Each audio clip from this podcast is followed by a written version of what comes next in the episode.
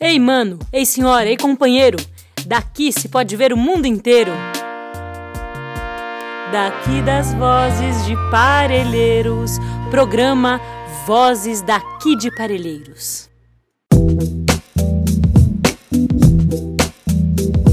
Olá, sou Laniela Feitosa, faço parte do CPCD em São Paulo.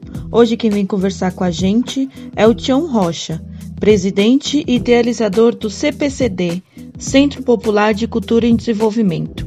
Esse trecho faz parte de uma entrevista feita para o Movimento Natura, Lições Transformadoras.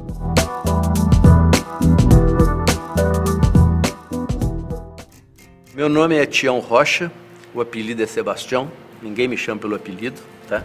E sou idealizador né, e presidente do Centro Popular de Cultura e Desenvolvimento, CPCD. É uma ONG trabalha com educação popular e com desenvolvimento comunitário a partir da cultura. Em determinado momento da minha vida, eu era professor na Universidade Federal em Ouro Preto, eu tive uma coisa, né, os americanos chamam de insight, lá em Minas a gente chama de clarão mesmo e eu cheguei na universidade no dia seguinte e falei: chega, a partir de hoje eu não quero ser mais professor. Os meus colegas falaram: o que aconteceu? Eu falei: a partir de hoje eu quero ser educador. Então eu saí com a cabeça cheia de ideias, cheia de perguntas, com desejo de aprendizagem. Eu sou apaixonado pela obra do Guimarães Rosa. E eu descobri uma carta do Guimarães onde ele dizia o seguinte: Curvelo é a cidade capital da minha literatura. Eu falei, é para lá que eu quero começar. Aí eu percebia que na região, naquela oportunidade, não havia escolas suficientes para os meninos. Né? E quando havia escolas, os meninos não ficavam na escola. E aquilo começou a me angustiar. Né? Como é que a gente faz? Que futuro essas crianças têm? E um dia eu estava num programa da rádio da cidade e eu levantei a seguinte questão: será que é possível a gente fazer educação sem escola? Ou será que é possível a gente fazer boa educação, por exemplo, debaixo de um pé de manga? E aí eu marquei um encontro, um dia, né? E no dia, no tal dia, apareceram 26 pessoas. Nós nos sentamos numa roda e começamos a falar. Né? E eu percebia que nenhum de nós daquele grupo falava de uma escola que gostaria de ter. A gente não falava do futuro, a gente falava do passado. A gente falava de uma escola que gostaria de não ter tido. A experiência nossa com, com Sementinha foi um processo de desconstrução. Todo dia tinha uma encrenca. Trabalhávamos duas pessoas na comunidade, fomos para a comunidade, falamos com as pessoas que nós íamos montar uma escola debaixo das árvores. E aí as pessoas chegavam, né?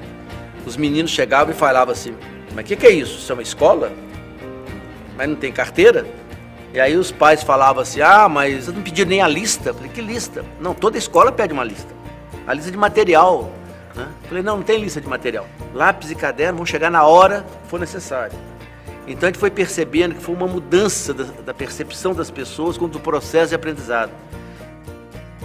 Aprendemos que é possível sim fazer boa educação debaixo de um pé de manga. E aprendemos também que educação é alguma coisa que só acontece no plural porque para que haja um processo educativo são necessárias no mínimo duas pessoas, o eu e o outro. E educação não é o que eu tenho, o que o outro tem, mas é aquilo que eles trocam. E eles trocam o que tem pelo que não tem. Quem troca seis por meia dúzia está perdendo tempo. E aprendemos uma coisa mais significativa, que os bons educadores podem ser formados nos lugares onde elas vivem. Educação é um fim, escola é um meio. Nós temos que cuidar do fim os meios são tantos quantos forem os possíveis para que a gente possa produzir aprendizagem.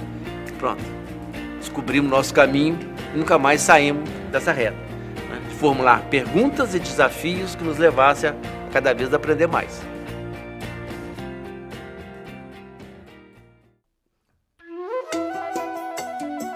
Esse podcast é uma iniciativa da Agência de Comunicação Comunitária Vozes daqui de Parelheiros. É realizado colaborativamente pela comunidade, parceiros e parceiras que caminham ao nosso lado na estrada de tornar Parelheiros o melhor lugar para se nascer e viver. Conheça mais sobre o nosso trabalho no nosso site vozesdaqui.ibeac.org.br. Todas as terças e sextas estaremos aqui, comunicando nossos olhares, fazeres e saberes do nosso nosso território, da nossa gente. Até a próxima!